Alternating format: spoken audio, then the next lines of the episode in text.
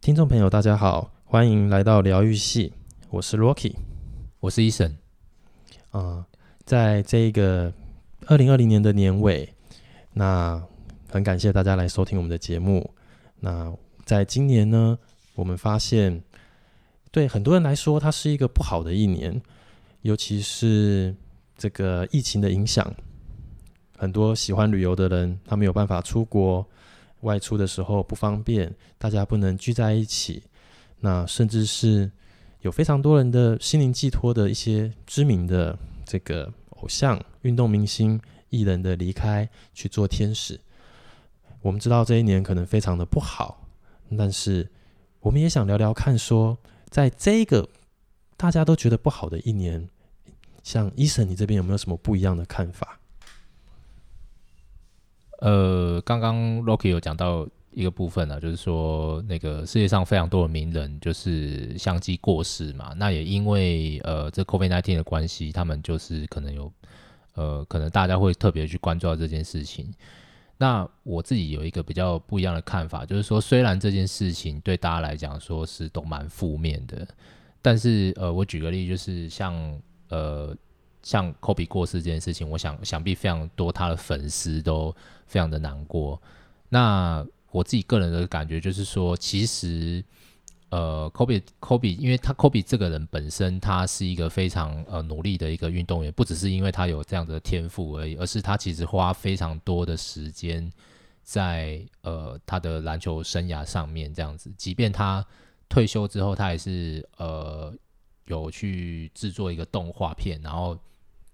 把这个东西做到最好，然后还得了奥斯卡。那其实我们可以从科比的身上，呃，得到非常多的启发，包含说他的一个非常努力的努力家的一个精神这样子。那不只是他的才华，那也因为呃他的过世而导致于说，其实有很多人都看得到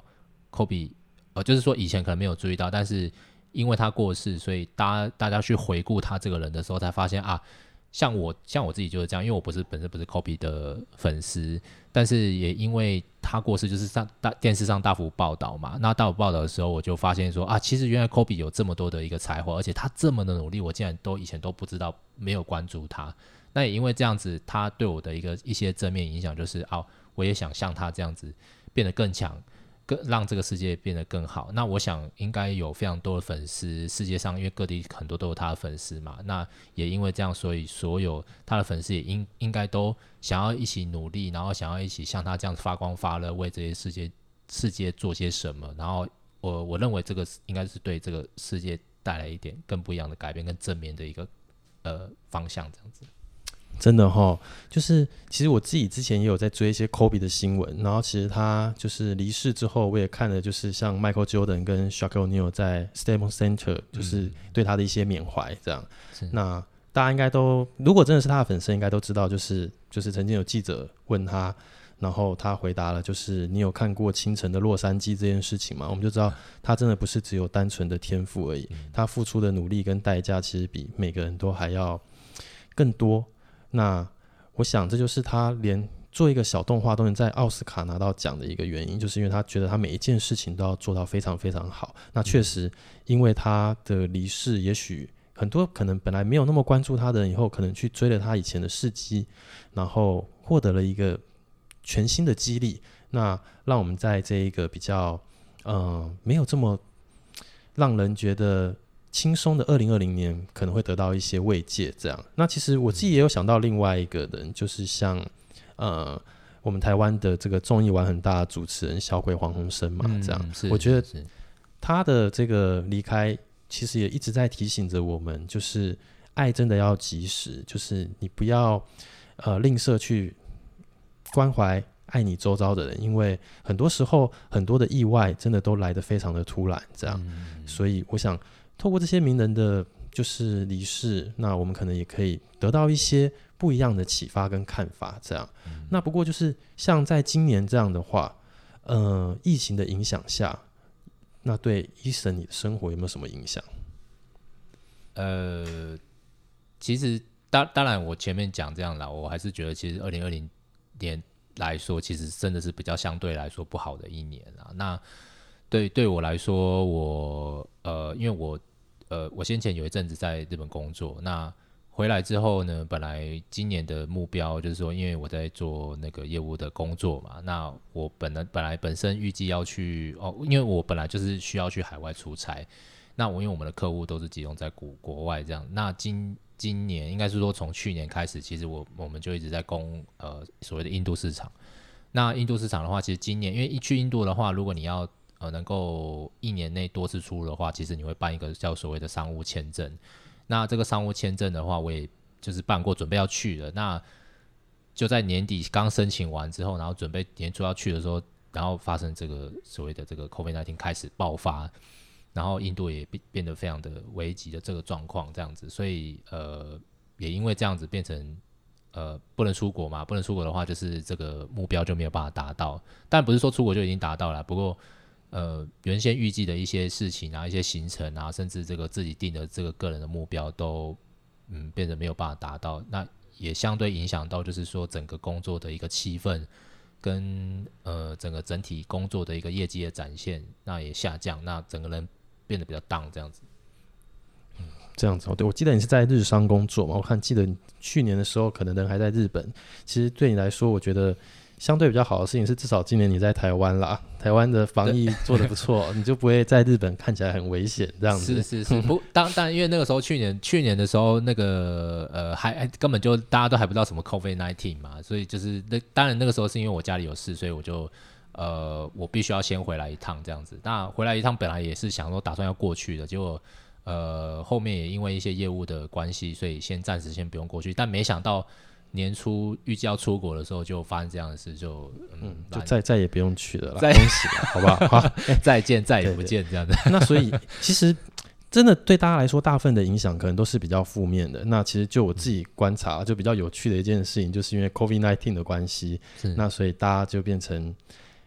家人们相聚的时间其实变多了，哎、欸，那当然这东西有好有坏哦。我看国外啊，就变成离婚率很高，因为可能夫妻相看两相厌这样。真的、哦，真的，这个对对对对，嗯。所以就是这这件事情是让我觉得哎、欸、比较特别的一件事情啊。这样就是其实大家可能因为疫情的关系，然后大家都在待在家里，然后压力也很大。那我相信有非常非常多的妈妈应该可以感同身受一件事，就是。当你在疫情严重的时候，大家其实哪里都不能去的时候，跟小朋友关在家里是一件非常非常辛苦的事哦。啊、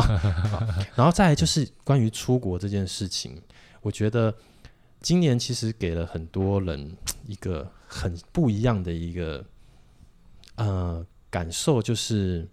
我们以前都在讲全球化，不管是企业好了，还是个人，就是去外面增广见闻这件事情，但是。因为今年疫情的关系，我们发现其实很多的，嗯、呃，不管是个人啊，还是是企业啊，他们也都做了非常多的转变，可能包含像展览，可能变成线上的展览，嗯对，对，那很多所谓的宅经济、宅商机的兴起，这样子，对，所以其实透过了这样子的一个疫情，好像其实，嗯、呃，它不尽的不不尽然全部都是不好的事情，对，它可能也带起了一些。人们新的一些创意，一些新的想法，这样是是是，对对。那因为你刚刚讲到宅经济的部分嘛，呃，宅经济的部分的话，其实像呃，像我自己个人啊，个人就是会可能，比方说我我爱打电动嘛，我喜欢看 Netflix，我看应该有很多听众喜欢喜欢做这两件事情这样子。那呃，大家如果有注意到，就是其实像 Netflix 的话，它就是呃，也是因为呃这一波的关系，它是逆势。成长，而且它成长的非常非常的快，这样子，所以它的年终我记得都发了非常好几个月这样子。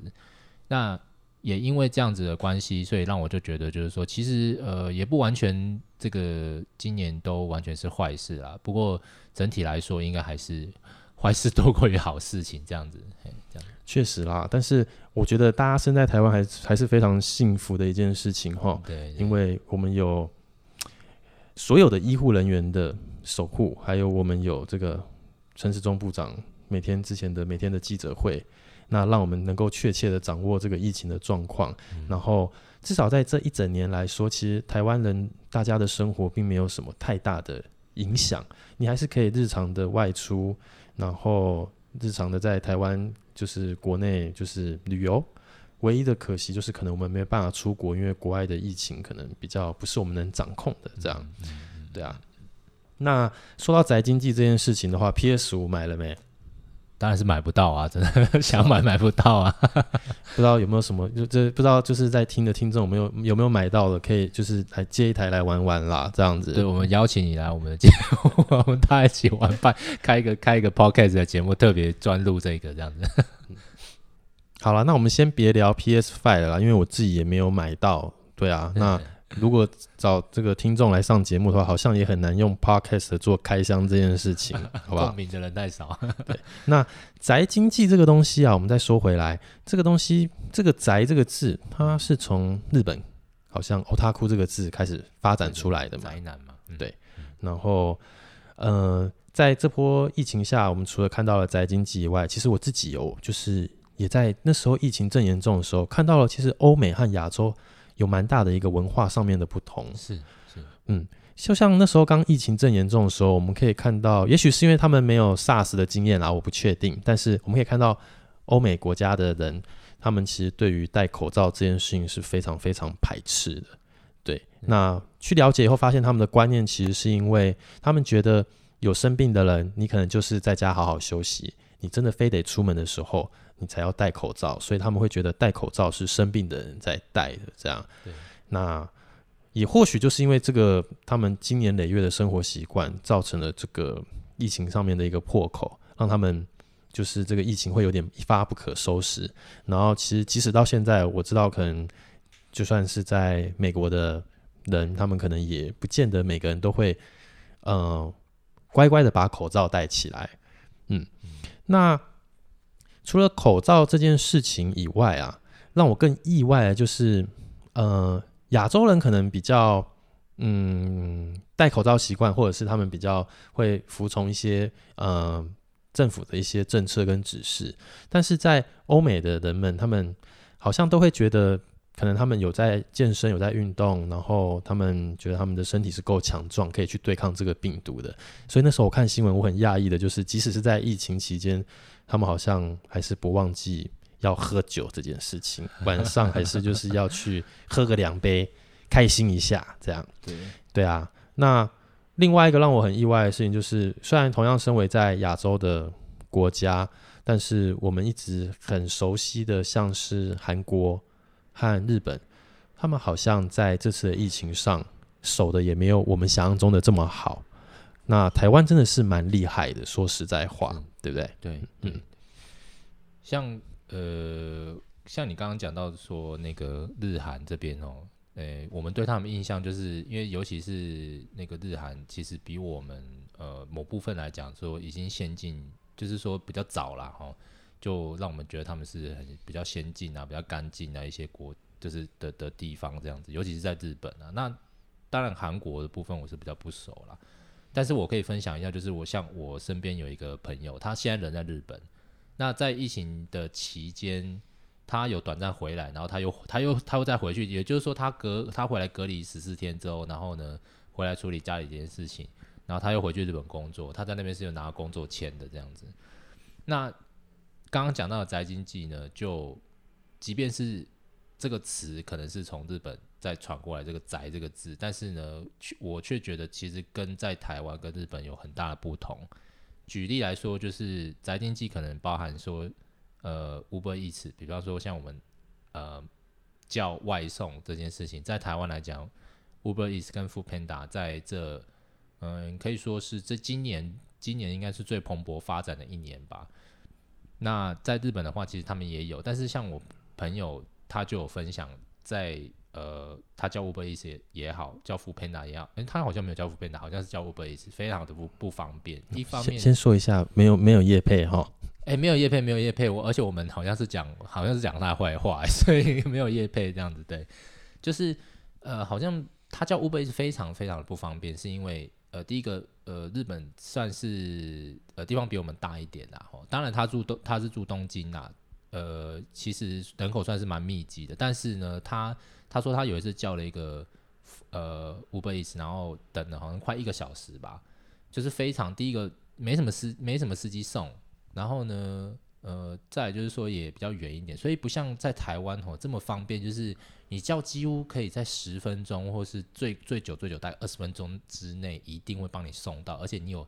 非常多样的选择，你可能有 Uber Eats 有 f o o Panda 这样子让你去选择，所以我觉得这个即便是这个所谓我们刚刚讲宅经济的部分，其实在呃台湾也好，或者是其他邻近国家也好，可能会有不一样的展现这样子。对，那。嗯，刚刚提到这个 Uber E 跟这个 Foodpanda 这个东西的话，其实我自己本身是这两个 App 都没下载，所以我并没有什么经验可以分享这样子。哦、稀有动物，但是我自己会觉得真的比较可惜的事情，就是其实这这波疫情，我知道大家其实都很喜欢日本，然后也都很喜欢去日本旅游这样。那这波疫情下，其实我觉得日本也是非常辛苦，因为我们知道有很多那种，他们有很多那种家庭式，就是可能老夫老妻出来开个。小小的餐厅，这样就有很多像这样类型的餐厅都已经就是因为受不了疫情的影响，然后他们被迫就是要关门，没有办法再继续营业下去。所以，也许未来如果当我们能再去日本旅游的时候，也许有一些我们自己以前熟悉的店家也都可能不见了。这一点真的是非常可惜的一件事情。对啊，那不知道，嗯，你对日本他们在防疫上面，你觉得有没有什么想分享的？这样。呃，我我我觉得，呃，这次让我比较觉得很特别的，就是说，呃，他们在防疫这一块，其实真的做的，那、怎么讲呢？就是像我，我分享我同事讲的，我同事他就是日本人嘛，然后他们就会每次在跟我们聊，因为我们有工作上的那个需求，那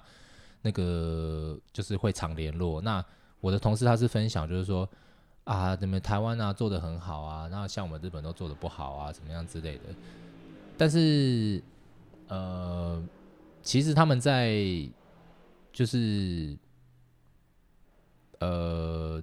就是在工作跟工作上的时候，听说他们口罩虽然也是不离身，然后但是好像有的时候也是没有在戴啦，这样子。所以即即便是即便是他们都很注重卫生的一个国家，但是其实大部分的人还是会觉得说啊，什么戴口罩很烦啊，然后或者是说政府都没在做事，就是光光是这样子抱怨。然后，但是不会像我们这样子乖乖把口罩戴起来。当然，也一方面是因为他们这个在防疫的时候，他们可能在呃医疗体系上的缺呃不足，因为他们是比较有点高龄化的国家嘛，比我们更严重。虽然我们台湾也是蛮严重的，但是他们好像比我们早了十几至少十五年以上的那个高龄化社会。那呃。因为他们的医疗现在的人员现在也相对普遍来说是比较不足。那有一些医生甚至他们分享就是说啊，他们如果说没有发烧到很严重的话，他到医院是会被请回家的。就是说你你你你可能不需要去，他也不会帮你做一些更精密的检测，说你到底有没有。所以其实我相信他们是有非常多潜在的一些患者，可能他已经他已经得得了这个呃这个肺炎，但是他却没有被去。呃，真的好好的被照顾，或者是被检验出来，所以才造成加上他们这个呃，因为要复苏这个经济嘛，所以他们又有所谓的 Go to Travel。那这个 Go to Travel，呃，虽然就是他好像是会补助一个人，好像可以补助，哎呀，我忘记是一一万一万块这边，反正他就可以补助到非常非常多的金额，几乎是有的有的甚至是一半的金额。那所以其实有很多人参加这个 Go to Travel，那也因为这样子就。呃，他们也不顾专家的人说嘛，所以就也就是说，大家大家还是会变成是很容易会去因为这样子而感染到。而且据我跟我老板，就是我们日本人老板在聊天的时候，他也说啊，反正现在大家也都是每天这样子挤挤挤电车啊，挤公车。他说其实跟以前其实没有什么太大的改变，不会因为说大家政府那边喊说防疫要防疫啊，什么大家要戴口罩要洗手啊，而有所改变这件事情。但是我我相信我们台湾人一定。就是说，大家一定就是说知道这些事情啊，说你出去可能感染率会增加什么之类的，大家会想一些其他的办法。所以我觉得这就是一个，我不知道民族性的关系嘛，就是以日本人来讲，就是他们因为比较重视所谓的团体生活，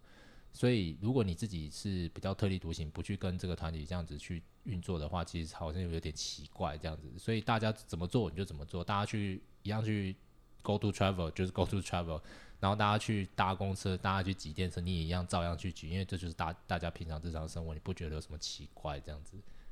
真的。不过，嗯、呃，聊聊日本这样子的状况以后，当然我们还是希望，因为其实台湾人真的太喜欢日本，我们还是希望他能够赶快把疫情控制下来。因为小弟我本人非常想去环球体验一下任天堂园区到底好不好玩这件事情，好吗？如果是我真的是拜托他们能够赶快控制下来，这件事情非常非常重要。对对对，对啊，不然你看，像他迪士尼也开了这个美女野兽的园区，就你看。我相信有非常多台湾的朋友跟我一样，都非常想去体验一下，去玩一下他们那边的这个这么这么有趣的一个气氛，这么好的一个游乐园。这样现在少了我们，他们应该也少了很多的观光收入。这样，但是我自己这边有另外一个观点啊，就是我觉得其实呃，防疫这件事情跟经济这件事情，我一直都觉得是每一个国家、每一个政府他们。两难的地方，这样就是我防疫做的确实，就代表我的经济可能会影响到非常多人的生计，这样，所以我觉得有的时候好像也不是单纯我们这样子，呃，从台湾的媒体报道上看，然后就可以去，呃，就是去决定说他这样做到底对还是错，因为我相信其实像在美国这个地方好了，就很多人他们不像台湾这样，就是他一旦呃，防疫做确实就表示他必须丢了工作，可是他们要去找工作，相对来说是很困难的。嗯、那这时候就会面临一个问题，就是你是要饿死，还是你是要赌赌看会不会病死这样？那这个议题的话，也许我们可以未来以后有机会再跟大家聊这样。嗯、对，那我再拉回来，就是从国外拉回来这样子，好，就是像在今年的话，我其实我自己周遭的非常多的朋友，他们其实因为今年可能，也许他们嗯。本来工作上会需要有出差的安排，或者是有的人他可能会有一些出国旅游的计划，但因为都没有办法去执行，所以他们多了很多的时间，然后去好好再看看台湾这块土地，然后去了解更多，比如说台湾的一些事情。这样，那也有的人他们可能就可以选择去做一些进修，然后去提升自己，那或者是做一些，诶，真的，比如说在工作安排上以外，自己真的在台湾留着想做的事情。那像不知道伊森这边最近这一年来的话，有没有什么可以跟大家分享的？我自己的话是觉得，呃，举个例子来说，我很喜欢看电影，但是也因为我出差要常常呃跑的关系，所以其实即便是像什么漫威啊这种大家都一定会去电影院观赏的，其实我都大概都错过蛮多的，就是。嗯，不同种的电影这样子，不同种就是漫威系列电影这样子。那呃，我觉得呃，今年最大的改变就是说，呃，多了一些时间可以陪家人一起去看电影这件事情，确确实是增加了。那包含是说，像我自己个人的意见，就是《鬼灭之刃》，相信大家都有看啦，就是为什么它会这么这么红，然后甚至是在那个呃日本。甚至打败神隐少女成为第一名这样子，那我觉得非常重要的一个很大的原因就是说，呃，不只是它的主题性有带到，比方说《鬼灭之刃》，它这个杀鬼的这个这个主题，可能就有点像是日本人他们在抗防疫的这件事情这样子，就是抵抗这个武汉肺炎的这件事情。那呃。像那个 Net 呃，我刚刚讲的宅经济的这 Netflix 也是嘛，就是因为它上面刚好接了它之前就是呃从二零一八年开始那个拍那个动画的部分，然后一直到直接接这个所谓的无限列车，然后呃就做作为一个 ending，然后再直接上电影，才会导致于它这么的夯。那我自己这边的话，多因为这样子的关系，然后呃我也看了，就是像金马这次金马的呃影后。他所拍的那个《孤味》的这部片，那我觉得就刚好带到，就是呃，我们更因为这个呃肺炎的关系，我们更呃去珍惜呃跟家人相处的时间。那《孤味》这部片呢，也带到一些家人的一些呃羁绊哦，包含《鬼灭之刃》也是。那我觉得这两者虽然他们没有什么关联了，但是我觉得他们有一个共通之处，就是他们很在乎人与人之间的一些。呃，牵绊跟一些感情，所以我觉得，呃，这对我来说是相对来讲是，呃，是这个这个这次的肺炎给我的一些改变，这样子。嗯，非常好的分享哈。那其实鬼灭之刃》这部片，我也是听大家来都说就是非常好评啊。动画本身我是有看过，但大家知道，像我是一个 Uber E 跟 f o o Panda 都没下载的人，很遗憾的，这个电影版呢，我也还没去看，想看，结果还没有去看这样子。对，那《孤味》这部电影的话，我就有去看了，然后而且我是跟妈妈一起去看的，这样我觉得。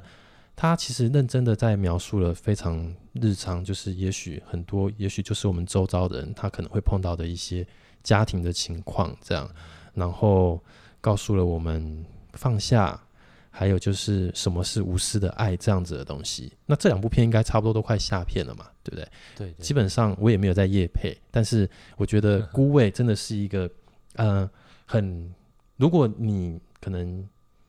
就是。呃，在家庭这个部分，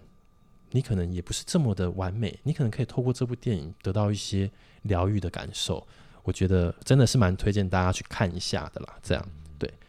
那最后的话，其实不管我觉得今年对大家来说是怎么样的一年，然后也不管就是接下来病毒它还会怎么样在变种，其实我们还能在这边呢，就是一件非常非常幸福的一件事情。没错，是。嗯，那所以。在这个年尾，那就算到二零二一年，也请大家就是不要忘了，爱要及时。